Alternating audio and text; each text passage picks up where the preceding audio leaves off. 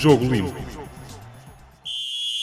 Sejam bem-vindos ao 27º episódio do Jogo Limpo, um podcast sobre arbitragem, eh, mais uma vez com o antigo árbitro Jorge Faustino. Eh, bom dia, Jorge, bem-vindo aqui mais uma vez ao público. Eh, voltamos mais uma vez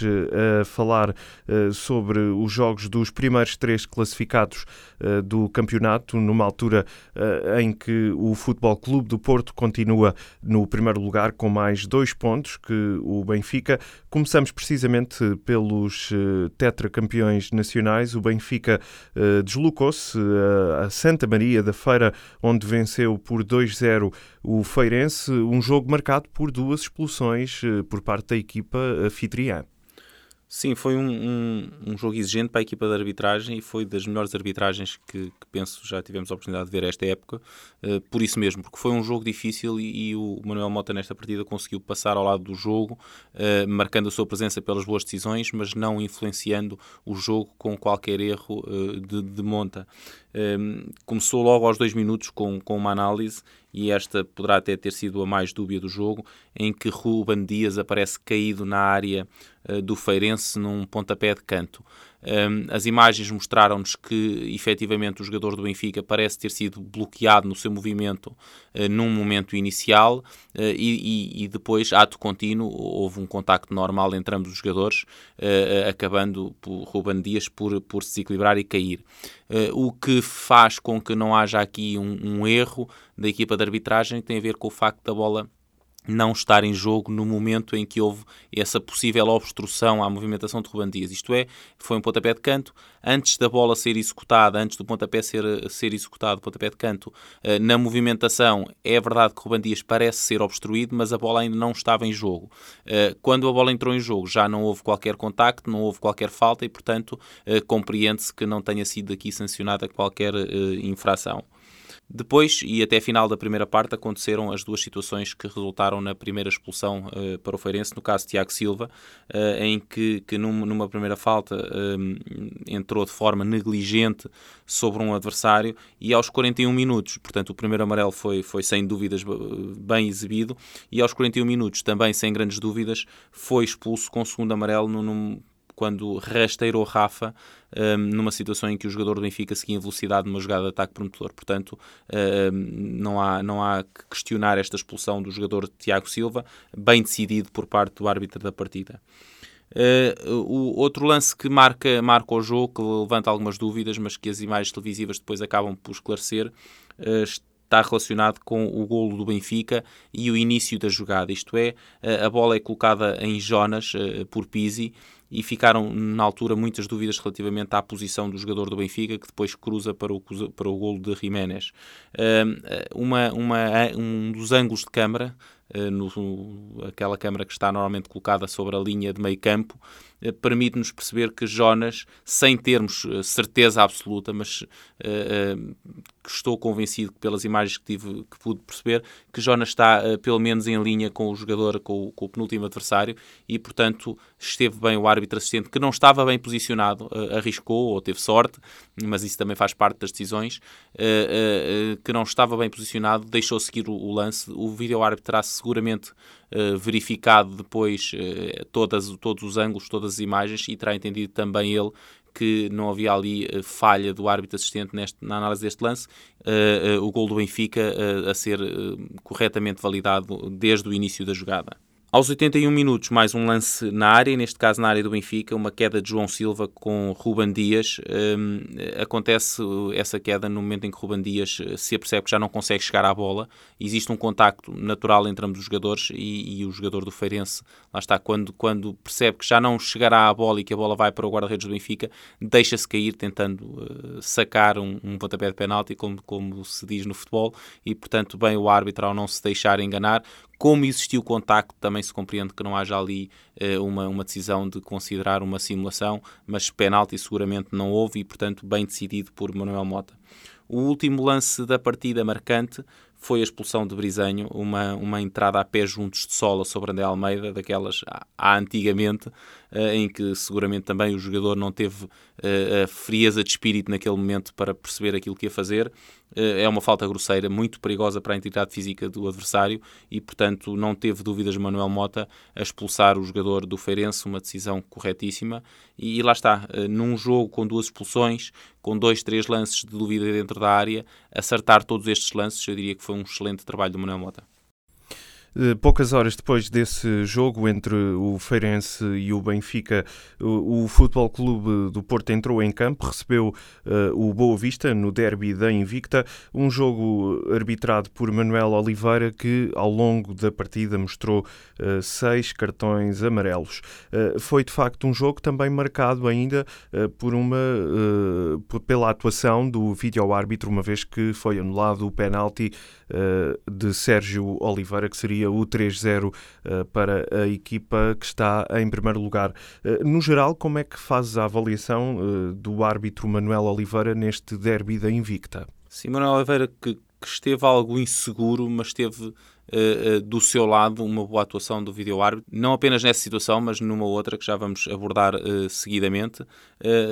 mas lá está, considerando que também teve tantas decisões importantes, a equipa de arbitragem para decidir e que no final do jogo as decidiu todas bem, também podemos dizer que foi uma boa, um bom trabalho de, da equipa de arbitragem, neste caso, porque lá está, o vídeo árbitro foi muito importante para a salvaguarda desta, destas boas decisões. Um, aos, aos 14 minutos há um lance em que Sérgio Oliveira cruza a bola e a bola acaba por bater no braço esquerdo de Talocha, saindo pela linha de baliza. O jogador do Boa Vista tem o, o braço totalmente encostado ao corpo, está a rodar no ar e uh, acaba a bola por lhe ir bater no braço,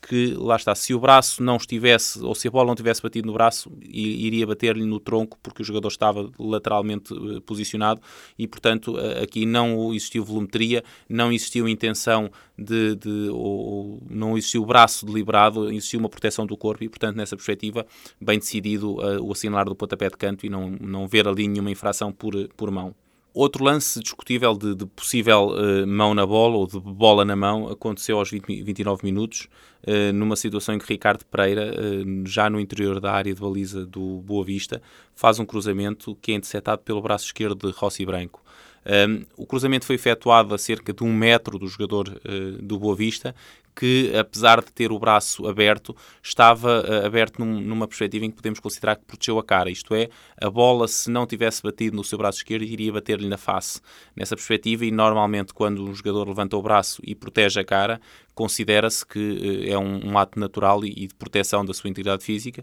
E nessa perspectiva, apesar de ser um lance que percebo que seja discutível, consigo aceitar e dar o benefício da dúvida ao árbitro da partida em não assinalar falta nesta situação e assinalar o pontapé de canto porque a bola acabou por sair. Portanto, eh, mais um lance de, de, na área e que considero que foi bem decidido pelo árbitro da partida. Aos 40 minutos, um lance que marca seguramente a partida, marca a arbitragem, marca o, o, a importância do trabalho do vídeo-árbitro. Um, uma situação em que Vitor Bruno cometeu uma falta negligente, acertando com o pé direito na zona do joelho do Sérgio Oliveira. Um, Manuel Oliveira não se apercebeu ou, ou, ou, entendeu o lance como mais grave do que o que efetivamente foi e exibiu o cartão vermelho ao jogador um, do Boa Vista e o vídeo-árbitro, tal como nós em casa pudemos ver nas, nas, nas, imagens televisivas, também o vídeo-árbitro viu claramente que não havia ali uma falta que se pudesse considerar grosseira ou com força excessiva. Uh, chamou o árbitro, que foi ver as imagens e, naturalmente, depois de ver as imagens, retificou a sua decisão, uh, cancelou, digamos assim, ou anulou a exibição do cartão vermelho e exibiu o cartão amarelo ao jogador do Porto pela falta uh, e, portanto, foi uma decisão que no seu fim acabou por ser correta, um, ajudado e com ajuda importante, digamos assim, do, do vídeo-árbitro. Já na segunda parte, aos 56 minutos, um lance na área do Futebol Clube Porto entre Felipe uh, e o Zufa, uh, uma, uma, situação em que uh, o jogador do Boa Vista acaba por cair depois de puxado pelo jogador do Futebol Clube Porto. nada foi assinalado, as imagens televisivas depois acabam por esclarecer que o jogador do Boa Vista também ele estava até que até primeiro do que ser puxado, estava a puxar ele a camisola do central do Futebol Clube do Porto e, portanto, nessa perspectiva eu diria que ficou ali por sancionar uma falta atacante, eh, porque era Yusufa quem estava, eh, quem começou primeiro o, o ato de agarrar e de puxar a camisola eh, de Felipe. Felipe depois colocou o seu braço direito no ombro um, ehm, do atacante do Boa Vista, desequilibrando e provocando a sua queda. Mas lá está, a marcar ali uma falta, e porque não, não fazia sentido assinalar um pontapé de penalti quando o atacante é quem começa primeiro a puxar, a assinalar ali uma falta deveria ter sido assinalada a falta atacante e terá sido essa a falha, portanto não é uma falha grave, uh, ficou mais uh, dúvida porque efetivamente acabou também o atacante por sofrer uma falta, mas a primeira foi o Zufa que a fez. 69 uh, minutos, Sparranhá, que chegou atrasado na tentativa de roubar a bola a Maxi Pereira, acabou por rasteirar o, o lateral do Futebol Clube Porto, quando a bola já não estava em disputa. O árbitro demorou um pouco a assinalar este, esta falta, que foi dentro da área, portanto este pontapé de penalti, provavelmente ajudado pelo árbitro assistente, e bem, uh, e, e, e, como, como referi, uh, acabou por assinalar corretamente um pontapé de penalti, pontapé de penalti que depois acabou por marcar um pouco a história do jogo e a, e a discussão pós-jornada, que se tem centrado muito nesta questão, que foi uh, o bitoque, digamos assim, de Sérgio Oliveira. Sérgio Oliveira, na execução do pontapé de penalti, escorregou e acabou por uh, tocar a bola com o pé esquerdo uh, e depois rematar com, com o pé direito. Penso que foi assim. As imagens televisivas esclareceram que uh, houve dois toques do, do jogador do Futebol Clube Porto uh, antes da bola entrar na baliza uh, do Boa Vista. Quem viu de imediato foi o guarda-redes, que é mais fácil perceber, porque está naquela posição, perceber o que aconteceu. o vídeo-árbitro também se apercebeu dessa situação nas imagens televisivas, chamou o, o árbitro, disse-lhe o que aconteceu, chamou, terá comunicado com o árbitro, disse-lhe o que aconteceu e o árbitro fez o que mandam as leis, que é quando um jogador toca duas vezes na execução de um pontapé livre, pontapé de canto, o que for, uh, toca duas vezes seguidas na bola, uh, deve ser assinalado um pontapé livre indireto no local onde ele toca a segunda vez. E, portanto, decisão correta do vídeo-árbitro, observação correta do vídeo-árbitro e decisão correta do, do árbitro. Uma nota, e porque também suscitou alguma discussão relativamente à entrada de jogadores, porque começou-se a dizer, então o vídeo-árbitro vê que uh, o jogador deu dois toques e não viu que antes entraram vários jogadores de ambas as equipas uh, na, na, na, área de, de, de penalti. Ora, essa é uma das situações que o protocolo ressalva que o, o vídeo-árbitro não deve interferir o vídeo-árbitro, nas situações de penalti, deve interferir se houver infração do jogador que executa, se houver infração do guarda-redes e apenas deve interferir quando existe invasão da área por parte dos jogadores, se esses jogadores vierem a, a tomar vantagem por essa entrada. Isto é, o jogador executa, a bola vai ao poste e ressalta para um jogador que tinha entrado antes de tempo aí sim o vídeo-árbitro deve alertar o árbitro que esse jogador tinha entrado antes de tempo. Se não há resultado uh, prático dessa entrada dos jogadores, o vídeo-árbitro não se deve referir a ela e, portanto, uh, aqui lá está. Apesar de alguns jogadores terem entrado antes da bola ser pontapeada, não cabe ao vídeo-árbitro verificar essa situação. Último lance relevante uh, nesta partida, uma situação em que Brahimi foi tocado por Rossi Branco uh, no interior da área do Boa Vista. Este lance aconteceu aos 87 minutos, uh, passou em clara a equipa de arbitragem, era um penalti que tinha ter sido sancionado. nota importante é o facto de que no início da jogada Brahimi estava adiantado relativamente ao penúltimo adversário. Portanto, foi um penalti que ficou por assinalar, mas esse penalti a ser assinalado, esse pontapé de penalti a ser assinalado, essa decisão iria ser anulada porque Brahimi, no início da jogada, estava em fora de jogo e isso foi possível detectarmos também pelas imagens televisivas. Portanto, não ficou um, um pontapé de penalti por sancionar, porque esse pontapé de penalti iria ser revisto pelo vídeo-árbitro. Portanto, um trabalho muito exigente também de Manuel Oliveira, com alguns erros aqui e ali, as decisões importantes do jogo conseguiu acertá-las com muitas incidências eh, o jogo entre o Futebol Clube do Porto 2, eh, Boa Vista 0. Eh, pelo mesmo resultado, no domingo o Sporting venceu precisamente o Rio Ave por 2-0 no estádio de Alvalade, um jogo arbitrado por Rui Costa, um jogo, eu diria, tranquilo para a equipa de arbitragem. Sim, do, dos três foi o jogo que acabou por ser mais fácil um, em que Rui Costa não teve grandes decisões uh, para tomar. Houve um lance na área, já vou falar sobre ele, mas onde também não conseguiu Isto acontece algumas vezes nos jogos mais fáceis, por vezes os árbitros não estão tão concentrados e enquanto os outros dois jogos que foram muito difíceis, os árbitros uh, foram obrigados a um foco muito grande e decidiram praticamente sempre bem, Rui Costa teve muitas falhas técnicas, pequenas falhas, uh, pequenas faltas que não foram sancionadas, uma ou duas que foram sancionadas que não deviam ter sido. Disciplinarmente também esteve um pouco desequilibrado, mas uh, sublinhando aquilo que referi no início, as decisões importantes, e houve uma, acertou-as. Uh, refiro-me ao lance que aconteceu aos 39 minutos,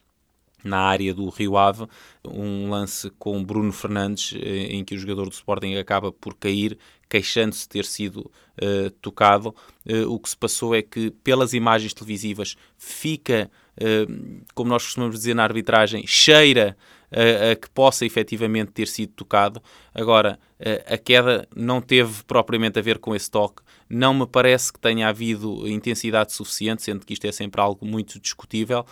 mas, mas o mais importante é, é, para proteger a decisão que foi tomada, digamos assim, é o facto de não haver efetivamente nenhuma imagem televisiva que me garanta ou que nos possa garantir que efetivamente houve contacto, apesar desse tal cheirar de que pode ter havido, mas nenhuma imagem é totalmente esclarecedora. Não havendo uma imagem totalmente esclarecedora, sou obrigado naturalmente a dar benefício da dúvida ao árbitro que estava muito próximo e, e essa honra lhe seja feita, estava muito próximo e entendeu que não haveria ali qualquer uh, infração. E, portanto, este foi o lance mais difícil da partida. O Rui Costa estava próximo, uh, merece o benefício da dúvida uh, e, portanto, também aqui mais uma arbitragem positiva neste fim de semana, que pelo menos nestes três jogos mais visíveis para o público, se pode dizer que, que foi um fim de semana muito positivo para a arbitragem. Estamos na reta final do campeonato, aproveito também para te questionar sobre isso. acreditas que o ambiente tem que se vive fora das quatro linhas possa uh, efetivamente influenciar também uh, o jogo uh, por parte das equipas, sendo também estamos na reta final do campeonato, na tomada de decisões. acreditas que possa também, além de influenciar as equipas, possa também prejudicar o trabalho do, dos árbitros? O ambiente que se vive não, não pode em qualquer momento ou em qualquer situação ser benéfico para o futebol. Influencia naturalmente os jogadores, influencia o público, influencia a forma como os bancos uh, estão presentes no jogo e o seu comportamento e, portanto, tudo isto naturalmente depois tem condicionantes ou condiciona o trabalho do árbitro. Uma coisa é um árbitro estar focado uh, na direção do jogo com 20 e tais pessoas nos bancos com calma, outra coisa é ter 20 e tais pessoas, de, e estou a mentir, 40 pessoas, porque são 20 em cada banco, 40 pessoas nos bancos aos saltos a protestarem todas as suas decisões. Isto é apenas um, um exemplo, portanto, naturalmente que todo este esta animosidade que se vive eh, entre as equipas uh, um, entra para dentro do terreno de jogo e entrando para dentro do terreno de jogo complica o trabalho. Não, não quer dizer que o árbitro decida para um lado ou para o outro por causa deste, deste barulho. Agora, é natural é que está, havendo tantos nervos, havendo tanta discussão, hajam mais lances, até porque os jogadores vão disputar provavelmente os lances de, de, outra forma, haja mais lances difíceis. Havendo mais lances difíceis, haverão mais situações para ser discutidas e, portanto, naturalmente que todo este ambiente que se vive em torno do futebol não é positivo, não facilita o trabalho dos árbitros e não é positivo para a própria venda do produto de futebol português, como tanto se quer uh, uh, promover nacionalmente e internacionalmente, pelo menos segundo diz o Presidente da Liga. Muito bem, está então feita a análise. O campeonato para agora por causa dos compromissos eh, das seleções nacionais que, eh, nesta altura, começam de facto a preparar a participação no Campeonato do Mundo de Futebol, o Mundial da Rússia, que começa em junho. O campeonato regressa no último fim de semana de março e nós estaremos cá depois para fazer a análise dos jogos dos três primeiros classificados da Primeira Liga de Futebol. Um abraço. Subscreva este e outros programas no iTunes, Spotify, SoundCloud e aplicações móveis. Jogo Limpo.